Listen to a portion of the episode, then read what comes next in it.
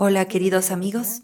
Nos alegra sinceramente darles la bienvenida de nuevo y hoy hablaremos con el estimado Igor Mikhailovich Danilo. Saludos. Igor Mikhailovich, en la transmisión anterior tocamos el tema de los terremotos de foco profundo y mencionamos que este fenómeno era relativamente raro, mientras que hoy en día, por desgracia, se observan cada vez más a menudo terremotos a una enorme profundidad de cientos de kilómetros y por supuesto, es muy difícil para los científicos modernos explicar de qué tipo de proceso se trata, dado que los terremotos de foco profundo no son estudiados a fondo. Los científicos aún debaten y no comprenden qué tipo de reacciones geoquímicas tienen lugar bajo la corteza y por qué en la roca dúctil de repente se acumula tal presión que puede provocar terremotos de foco profundo.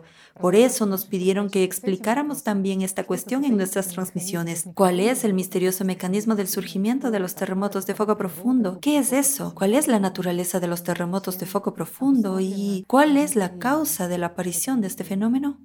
Bueno, en realidad todo es muy sencillo. Obviamente, es difícil juzgar, digamos, por factores externos cuando no se sabe lo que hay dentro, o por la información que la ciencia es capaz de obtener hoy en día.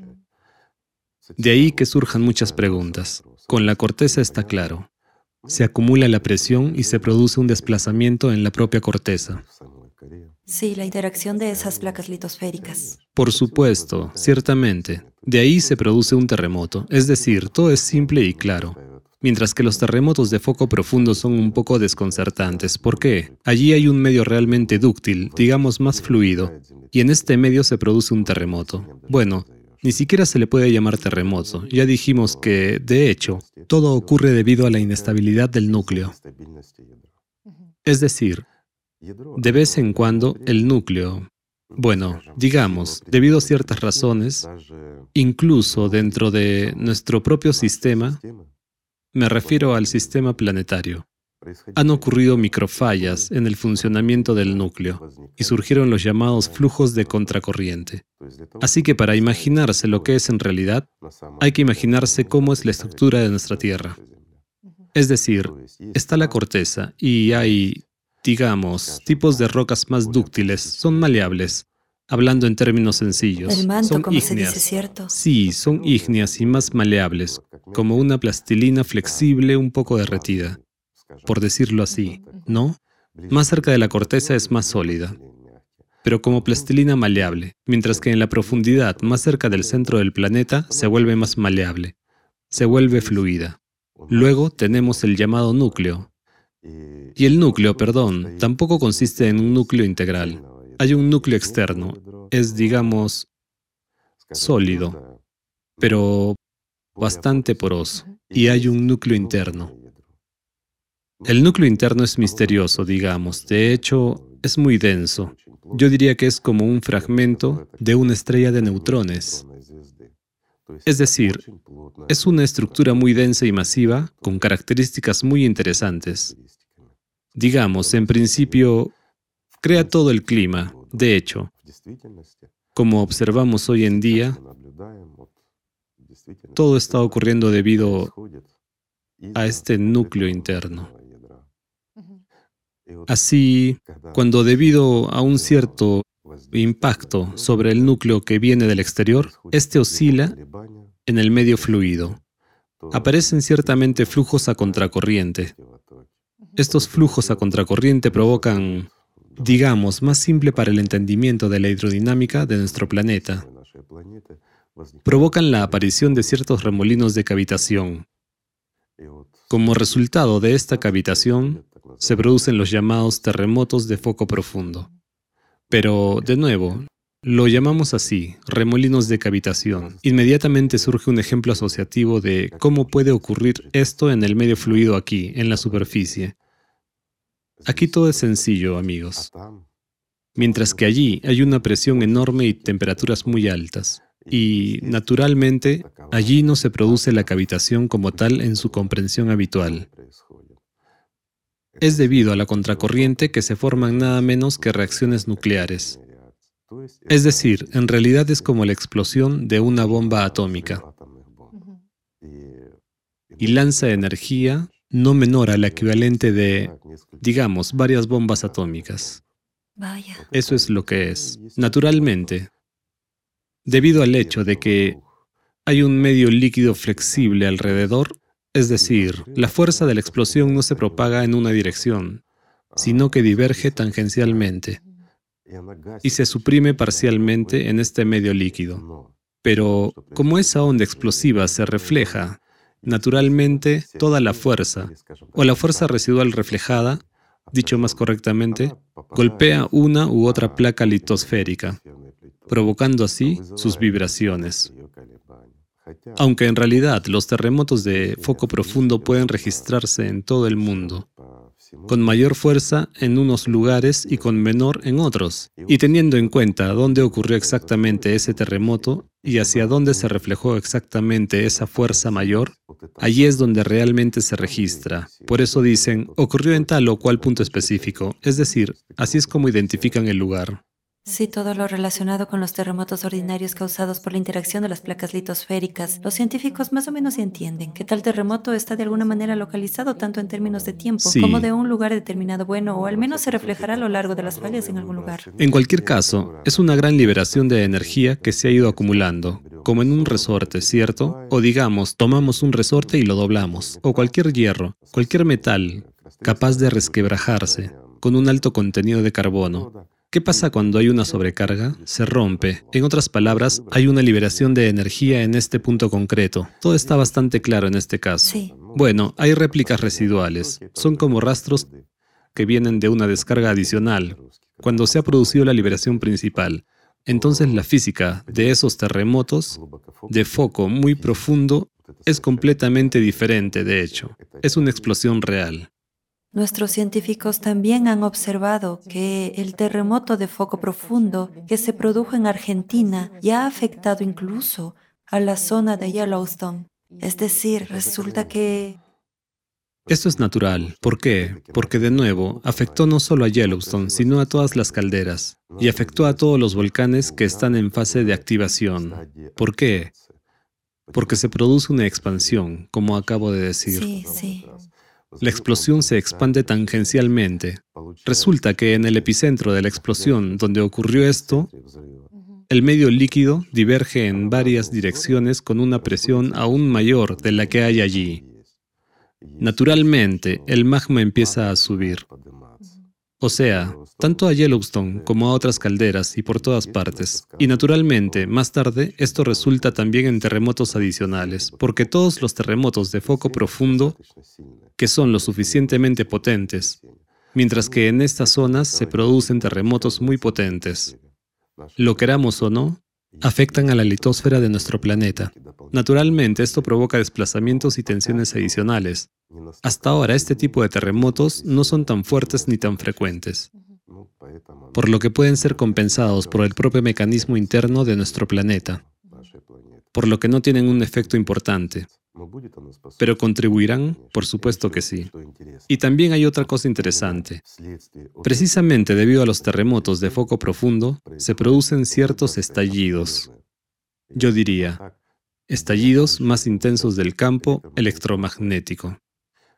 Son locales. Una especie de descarga. Por supuesto. Esto puede contribuir a la formación de los llamados plasmoides, o formación de plasma libre en nuestra atmósfera o lo que llamamos relámpago de bola. Posteriormente, veremos que cada vez habrá más rayos de este tipo y la gente los verá cada vez más a menudo. Así que esto también está directamente relacionado. Si antes la gente pensaba si la existencia de tal fenómeno natural es realmente un mito o no, ahora... No, siempre ha habido relámpagos de bola, a menudo se forman durante las tormentas, pero de nuevo, en lugares específicos donde hay un campo electromagnético más intenso. ¿Por qué? Porque el relámpago de bola o los llamados plasmas que se forman, se forman exactamente donde el campo electromagnético de nuestra Tierra está más elevado. Esto se asoció a menudo con energía adicional, la energía atmosférica que fue descargada por el relámpago habitual para nosotros. Así que todo estaba interrelacionado en este caso. Mientras que ahora, debido al hecho de que el proceso de inestabilidad de nuestro núcleo está aumentando, esos terremotos de foco profundo o explosiones, para decirlo más correctamente, liberan una enorme cantidad de energía. Y esta energía naturalmente sale fuera. lo queramos o no, es empujada hacia afuera. Esto resulta en cargas y todo lo demás. Diré lo siguiente, una carga estática en nuestra corteza, en nuestra Tierra, por así decirlo, o más correctamente, incluso en el suelo de nuestro planeta, porque ya es una carga superficial, aumentará. Por lo tanto, aparecerán más de los llamados rayos ascendentes. Si antes era un fenómeno extremadamente raro, ahora lo observaremos cada vez más a menudo. Amigos, es un efecto muy interesante cuando los rayos no caen del cielo al suelo, sino del suelo al cielo. Es un fenómeno interesante. Sí, ya se observan muchos. Pero también hay un tipo interesante de relámpagos que sale, digamos, de la superficie de nuestra atmósfera al espacio exterior. Se descarga allí o en las capas superiores de nuestra atmósfera. Esto también es muy impresionante. Pero, de nuevo, esto también se debe a los procesos que tienen lugar en las profundidades de nuestro planeta. Todo está interconectado. Igor Mikhailovich, los optimistas también creen que tal vez la situación relacionada con el clima, con la desestabilización del núcleo, se resuelva de alguna manera y todo se estabilice por sí solo. La Tierra libere la tensión excesiva y la situación se nivele, se estabilice. ¿Se estabilizará por sí mismo nuestro mecanismo? Por sí mismo. Nos gustaría mucho que así fuera. Sería maravilloso que así sucediera, pero por desgracia estamos observando un impacto externo, es decir, todos los procesos que tienen lugar hoy en día con el clima, incluido el aumento del CO2 y muchas otras cosas, aunque también estoy de acuerdo en que nosotros influimos también en el aumento del CO2, es decir, el factor antropogénico afecta realmente al aumento del CO2, así como a gases completamente diferentes. Esto es realmente cierto. Es decir, nuestra actividad vital, no me refiero simplemente a nosotros como personas, sino a la producción y a muchas otras cosas que hemos hecho. Digamos, nuestros coches, aviones, todo ello tiene un impacto, por supuesto. Y lo más terrible es que reciclamos muchos materiales de un tipo a otro. Esto lleva a la contaminación. Es desastroso. El factor antropogénico también existe, pero afecta al medio ambiente. Eso es terrible. Como resultado, hay una disminución de la inmunidad y nuestro planeta ya no es capaz de luchar contra ese proceso, en cuyo ciclo hemos entrado. Y lo que está ocurriendo en realidad. Y vemos que incluso en una etapa temprana ya comienzan cataclismos bastante graves. Por supuesto, nos gustaría que todo se estabilizara, se resolviera y se calmara.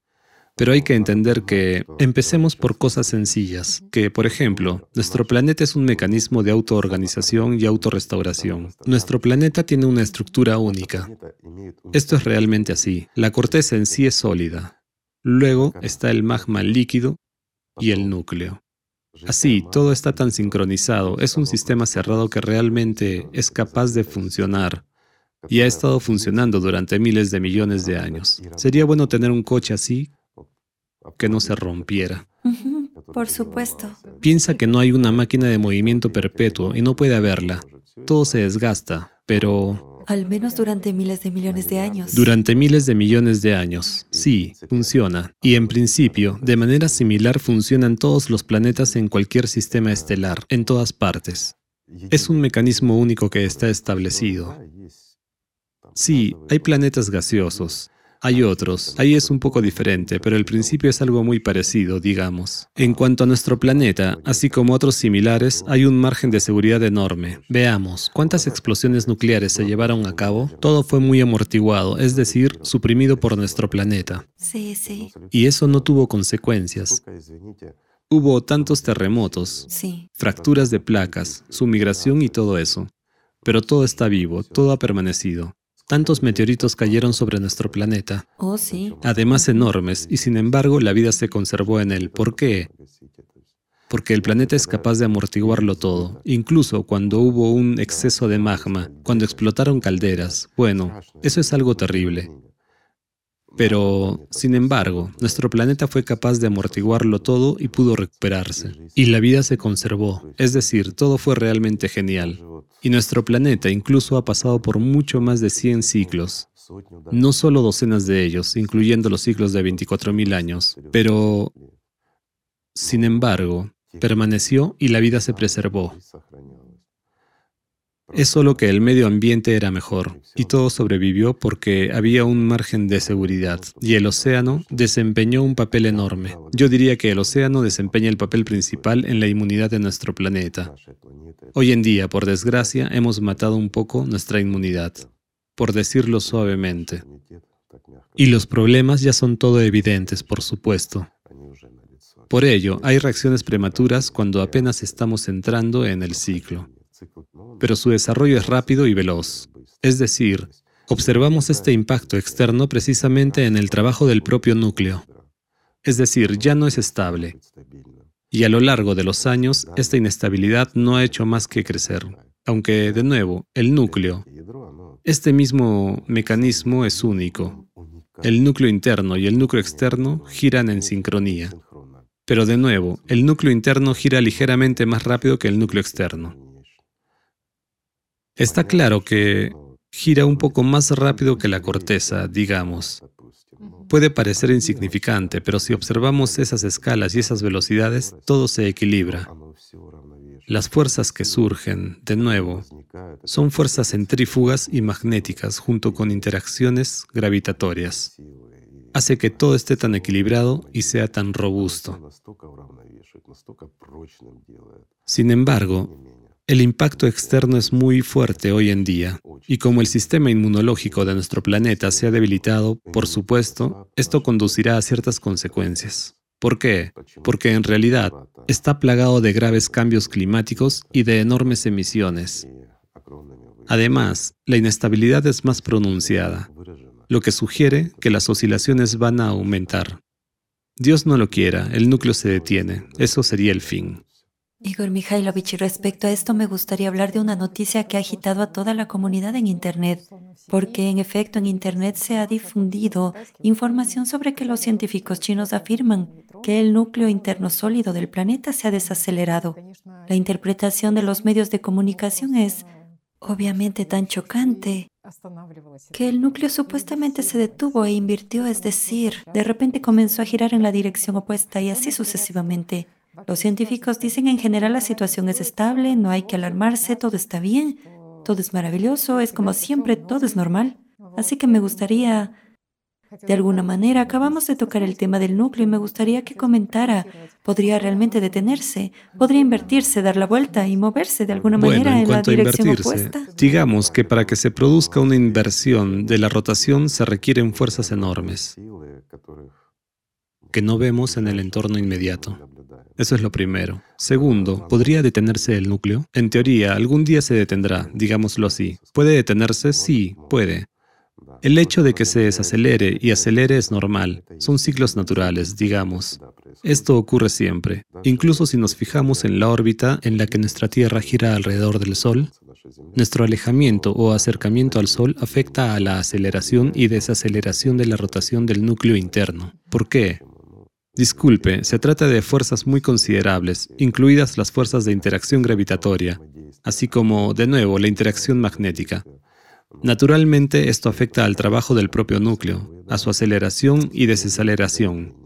Pero si se detuviera, todos moriríamos al instante. Simplemente lo explicaré a nuestros amigos para que se entienda. Pongamos un ejemplo sencillo, que todo el mundo ha visto. Todo el mundo bebe té o café después de todo, ¿verdad? Si tomamos un vaso de té o agua, lo que sea, tomamos una cucharita y empezamos a remover el agua. Y una vez que la hayas agitado lo suficientemente rápido, ya sabes, se forma una especie de vórtice en ella. Y luego simplemente detén la cucharita. ¿Qué verás? Lo primero que verás es el agua subiendo. Y si además tratamos de hacer que se invierta de repente, sí, algunos dicen y afirman que en el espacio exterior todo gira al revés. Hay un efecto establecido de que ciertos objetos pequeños pueden girar en una dirección y luego en la contraria. Se llama efecto Janivikov. Bueno, perdón. Lo que se aplica a una tuerca en el espacio exterior no se aplica en absoluto a los planetas. Aquí la física es un poco diferente. Pero llegaremos a eso un poco más tarde. Así pues, si agitamos agua en un vaso y luego detenemos la cuchara, aunque sea un poco, veremos qué resistencia produce esto. Naturalmente, tiene lugar la expansión del agua y su detención. Ahora, imagínense, hay magma al rojo vivo bajo una presión tremenda. Son fuerzas tremendas, y entonces de repente algo se detiene, especialmente el núcleo, mientras que el núcleo lo establece todo. Y no son tanto procesos de fricción los que tienen lugar allí, como interacciones gravitacionales junto con, de nuevo, interacciones magnéticas. Tampoco hay que descartar estos procesos porque muchos metales están en estado fundido. Pero a pesar de que el metal esté fundido, sigue habiendo interacción magnética. Así, en cuanto el núcleo se detenga, todo se expandirá instantáneamente y nuestra corteza terrestre simplemente será despedazada por el magma. Es decir, ni siquiera lo notaremos. Si tal cosa ocurriera al menos una vez, nuestro planeta no existiría. Yo diría, pasaría lo mismo que le pasó a Faetón, es decir, solo quedarían fragmentos. Igor Mikhailovich, hablamos de que el núcleo se ve afectado por un impacto externo. Efectivamente. Y la gente también se preguntaba, de acuerdo, pero ¿por qué no observamos este impacto en la superficie de la Tierra? ¿Por qué nosotros, como ciencia moderna, no lo detectamos con diversos dispositivos? Lo diré así, la gente vive desde hace miles de años, pero no se ha dado cuenta y no ha sabido que existen los neutrinos, ¿sí? Si no los hubiera descubierto accidentalmente, nadie lo habría sabido hasta hoy. Sí. ¿Por qué? Los neutrinos existen, producen una cierta interacción, digamos, esto es necesario e importante. Existen y son necesarios para algún propósito, pero los observamos. ¿Saben cuántos neutrinos nos han atravesado a ti y a mí ahora mismo? Por supuesto que no. Un número enorme. Sí. ¿Lo ves? Durante el tiempo que hemos estado hablando, durante nuestra transmisión, digamos, un número tremendo de neutrinos ha volado a través de cada milímetro de nuestro cuerpo y de los cuerpos de nuestros amigos, y no nos hemos dado cuenta de ello. Pero al día de hoy sabemos que los neutrinos existen, Sí. que es un flujo enorme y que hay neutrinos que se liberan dentro de nuestro planeta. Ya hablamos de que en cuanto empezamos a estar expuestos al impacto externo, comenzó una liberación muy potente de neutrinos en cantidades enormes desde las entrañas de nuestro planeta. Esto indica precisamente que nos hemos encontrado bajo el impacto externo de un tipo de energía diferente, más dura y más fuerte, que a su vez provocó ciertas reacciones, incluidas reacciones nucleares en el interior de nuestro planeta, incluidas las de nuestro núcleo, que en realidad dieron lugar a la liberación de un tremendo número de estos neutrinos. Así que era claramente un indicio del propio proceso. Y desgraciadamente, este proceso no hace más que agravarse e intensificarse. Además, ¿por qué no lo observamos? En primer lugar, es un nuevo tipo de energía. Realmente, amigos, es algo con lo que nunca nos hemos encontrado. No sabemos cómo interactúa, no sabemos con qué interactúa, pero sabemos con certeza que afecta al núcleo de nuestro planeta. Una pregunta sencilla, ¿por qué no nos afecta a nosotros? ¿Por qué no afecta a la corteza? ¿Sí?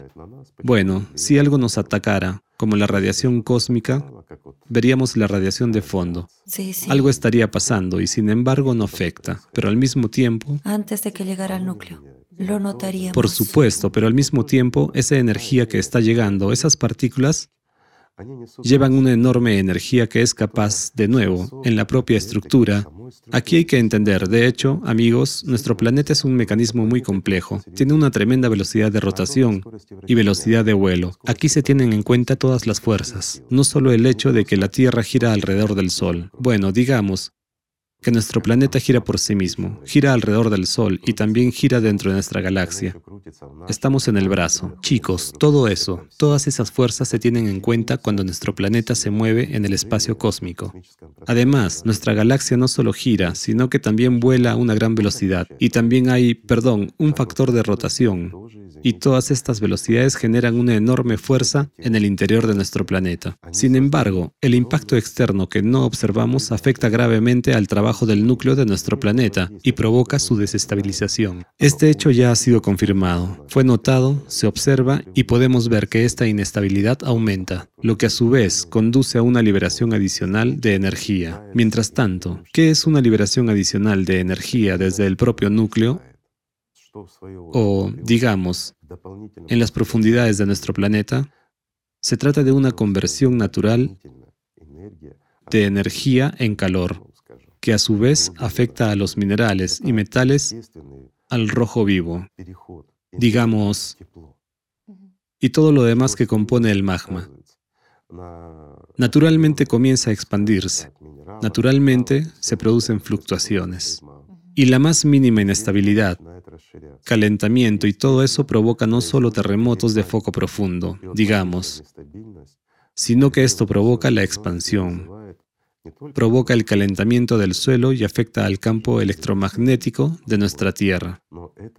El campo magnético empieza a cambiar, lo que a su vez provoca toda una cascada. Ya sabes, esto es realmente como algo entero y estable que simplemente comienza a colapsar. Ahí es donde todo se origina. Sin embargo, ¿por qué no nos damos cuenta de eso? Pondré un ejemplo sencillo para entenderlo. Por ejemplo, si tomamos una red de pesca que usan para capturar peces grandes y tomamos un puñado de mijo, por ejemplo, y lo arrojamos a esta red, ¿qué veremos? En el mejor de los casos, varios granos rebotarán, mientras que todos los demás volarán a través de la red. Rebotarán, sí. Bien, tomamos una red y ponemos una pelota detrás. Una pelota normal con la que juegan los niños. Y lanzamos un puñado de granos a esta pelota con suficiente fuerza. ¿Qué veremos? Un ataque a la pelota. Por supuesto, y la pelota producirá vibraciones si tenemos suficiente fuerza de lanzamiento, ¿no? Esa es la respuesta.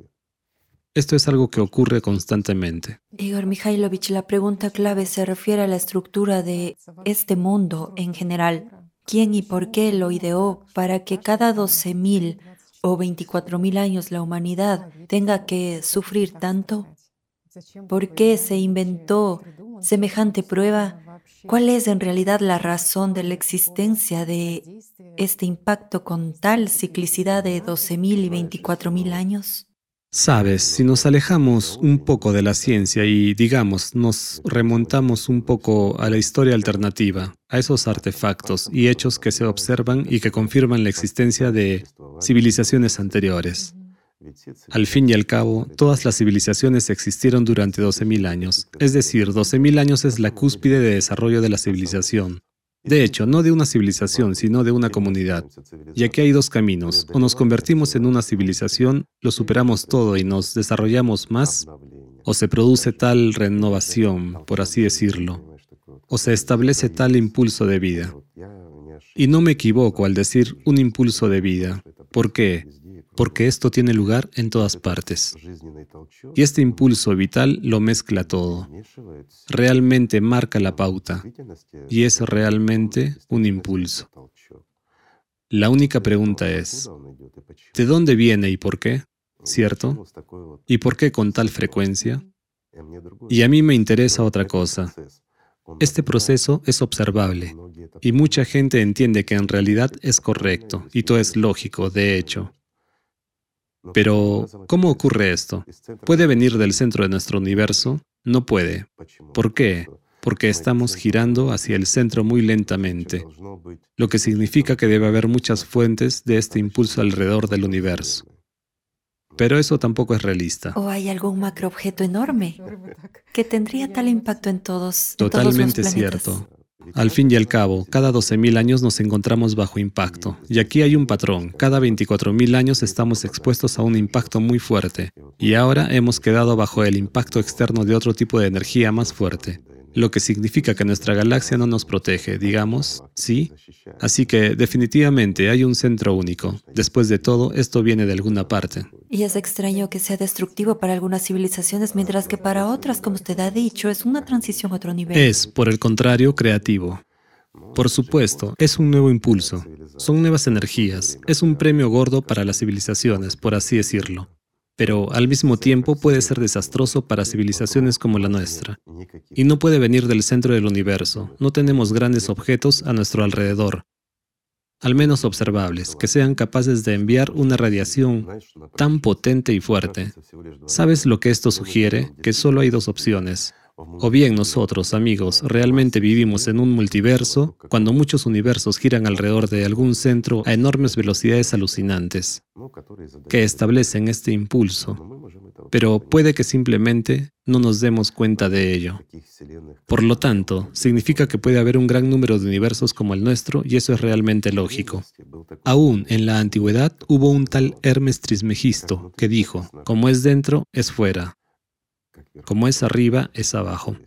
Es decir, todo obedece a las leyes de la fractalidad. Y así ocurre realmente en la naturaleza. Entonces, basándonos en esto, puede haber una multitud de nuestros universos que están conectados, igual que nuestras galaxias están conectadas entre sí, ¿verdad? Mientras que en las galaxias están nuestros sistemas solares o sistemas estelares y los planetas vinculados con las estrellas. Y todos estos miles y miles de millones de universos giran a una gran velocidad alrededor de un único centro que establece este impulso. Significa que cada 12.000 años nuestro universo entero tiene que volar alrededor de este centro, ¿cierto? Y entonces no solo cada 24.000 años, sino que cuando hay un impacto débil, cada 12.000 años, probablemente entonces estamos protegidos por todo el universo, y no solo por nuestra galaxia. Sí, pero cada 24.000 años giramos exponiendo otro lado. Sí, sí. Y entonces hay un impacto más fuerte sobre nosotros. ¿Puede ser así? Puede ser. Bueno, estamos fantaseando, amigos. Simplemente fantaseamos. Pero hay otra opción, digamos, aún más curiosa.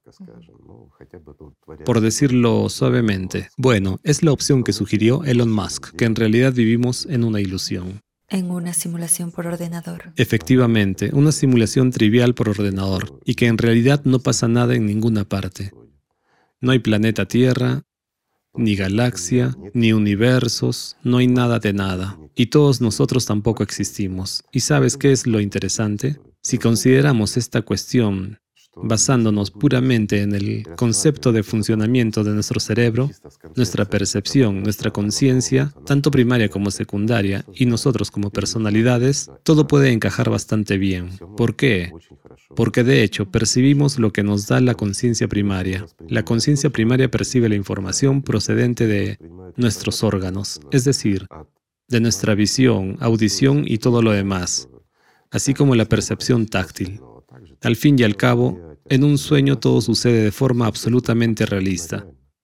Basta con introducir a una persona en un estado sustituido, digamos, en inversión hipnótica, y sugerirle que ahora está corriendo por un prado, tocando guijarros. No importa qué, el hecho mismo de que está en algún lugar y haciendo algo, y lo percibirá todo de forma absolutamente realista. Sí, exactamente. Si le decimos que hay un olor de ciertas flores, verá esas flores, las tocará y si son rosas, se pinchará con sus espinas y sangrará. Nosotros no veremos eso. Él estará sentado en una silla. Para nosotros, Él está aquí, en este lugar. Pero, ¿dónde está en ese momento en realidad? En su ilusión. ¿No es real? Después de todo, es real.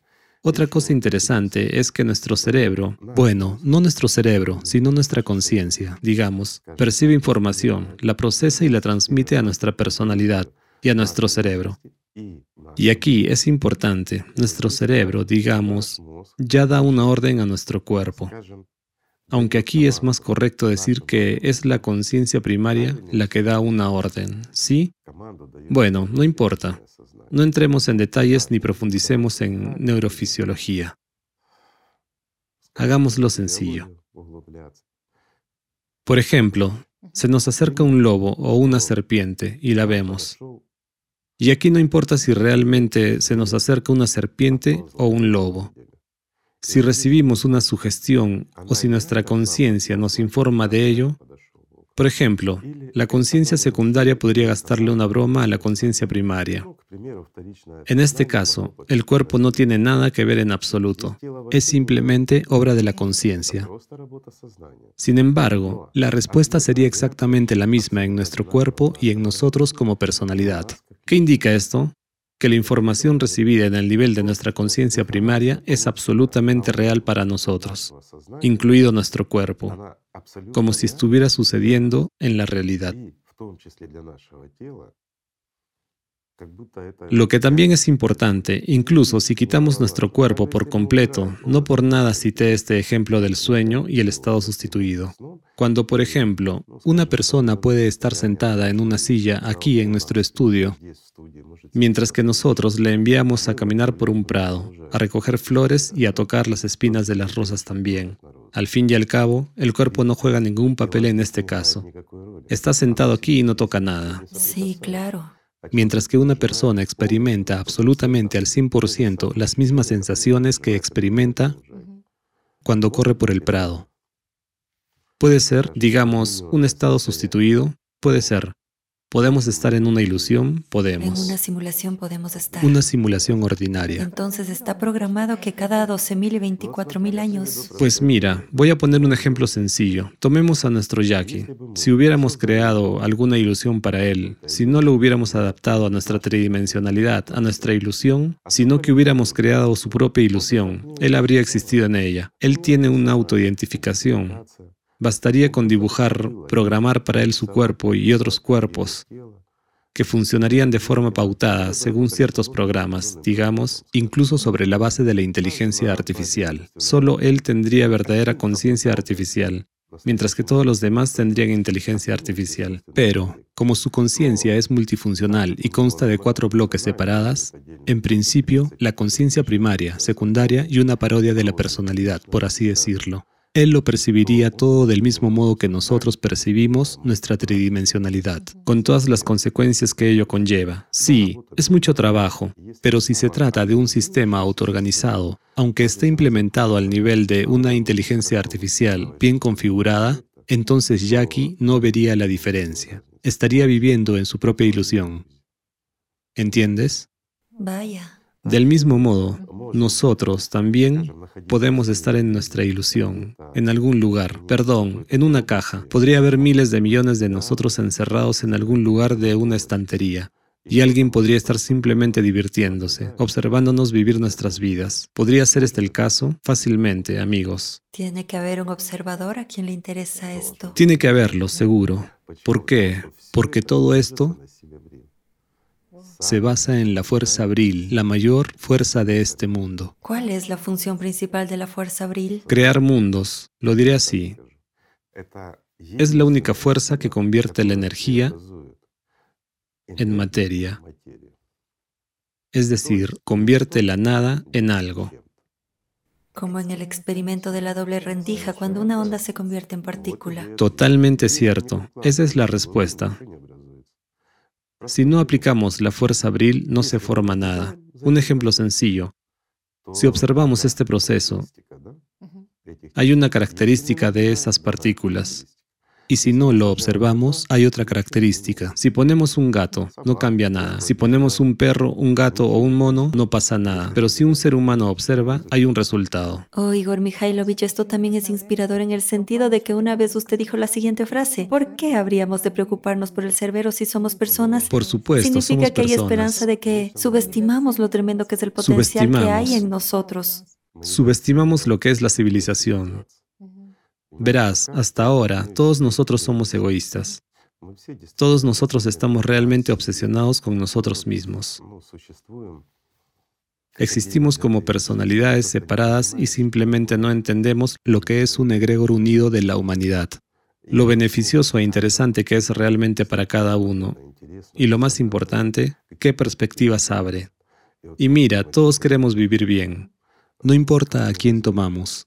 De verdad, amigos, ¿Quién no quiere que no hayan problemas en su vida? De verdad, ningún problema, ni problemas de salud, ni problemas de prosperidad, ni problemas con los ingresos. Tomes lo que tomes, todo está resuelto, realmente todo está resuelto.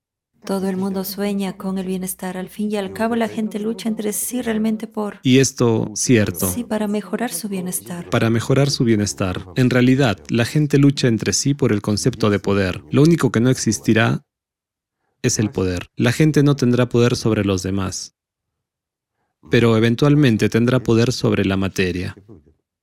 No digo que haya que alcanzarlo enseguida. Digamos que es deseable desarrollarse hasta el sexto nivel de civilización. Sí, realmente creemos en este concepto de que vivimos en una simulación informática. Entonces ciertamente hay algún observador y seguramente mucha gente piensa que este observador es Dios, el mundo espiritual, lo cual es nuevo para nuestra física, digamos. Porque después de todo, nuestra física excluye precisamente este eslabón. Lo omite. Sí, exactamente.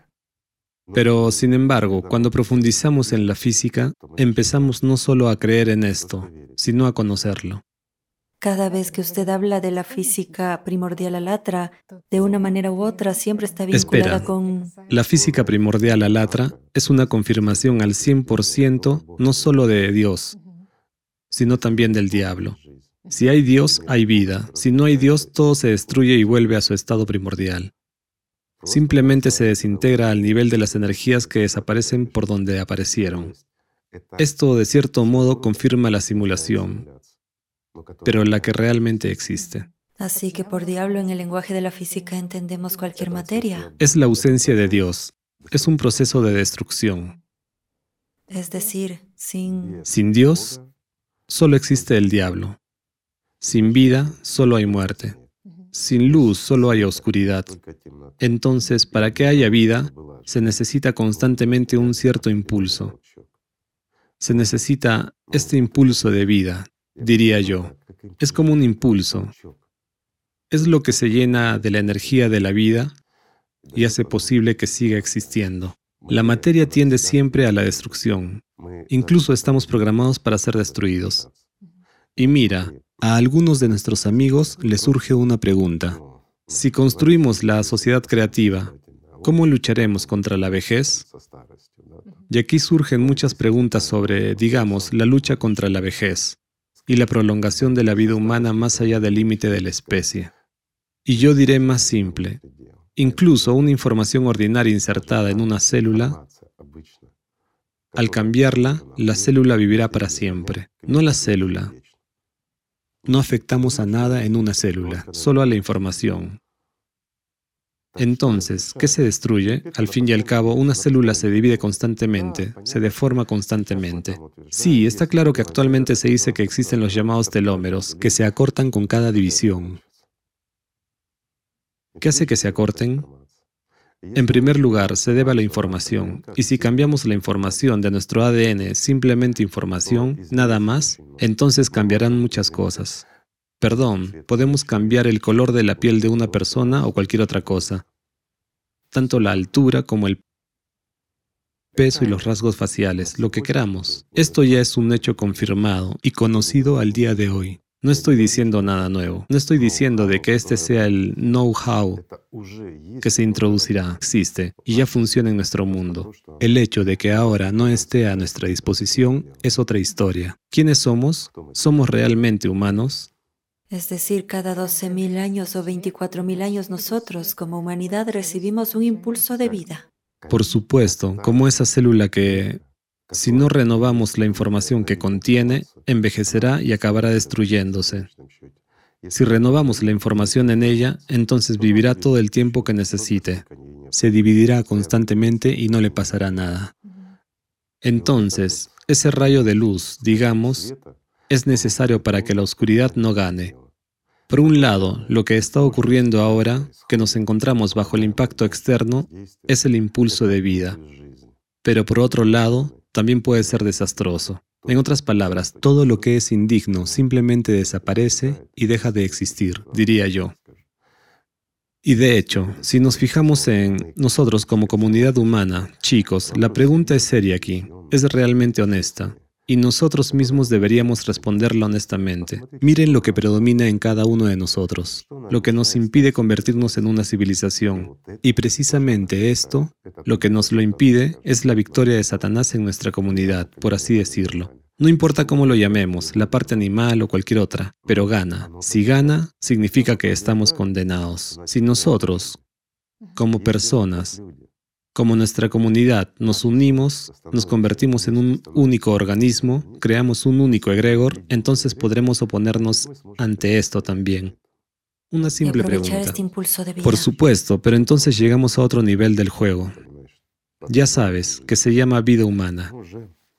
Incluso en el primer nivel de desarrollo, como civilización, descubriremos algo que ni siquiera los escritores de ciencia ficción nos han descrito. Estas son las oportunidades con las que solo podemos soñar. Es una información muy inspiradora que nos hace apresurarnos aún más para construir la sociedad creativa. Lo hace a aquellos que lo desean y que lo entienden. Pero todos nos enfrentamos a la paradoja del ser humano. Es decir, hay muchísima gente que no percibe esto. Aunque sea trivial como las matemáticas, uno más uno serán dos. Lo mismo ocurre aquí.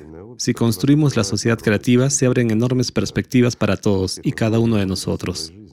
En primer lugar, significa muchos años de vida feliz, incluso para los más viejos de nosotros ahora. ¿Por qué? Porque el cuerpo humano es capaz de regenerarse, hasta la plena restitución, diré así. Incluso si hay cambios degenerativos, esto hoy en día no es un problema.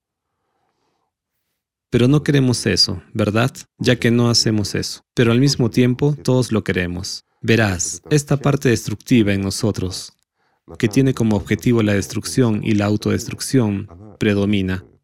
Y si logramos superarla, significa que tenemos muchos miles de años de vida feliz por delante. Y nuestra civilización puede ocupar un lugar digno entre las dignas. Puede alcanzar un nivel cualitativamente nuevo. Por supuesto, pero todo depende de las personas, es decir, de cada uno de nosotros. Y todo empieza, amigos, con el respeto mutuo y el amor de los unos por los otros. Así que amémonos. Gracias. Muchísimas gracias. Gracias, amigos. Que la paz sea con ustedes.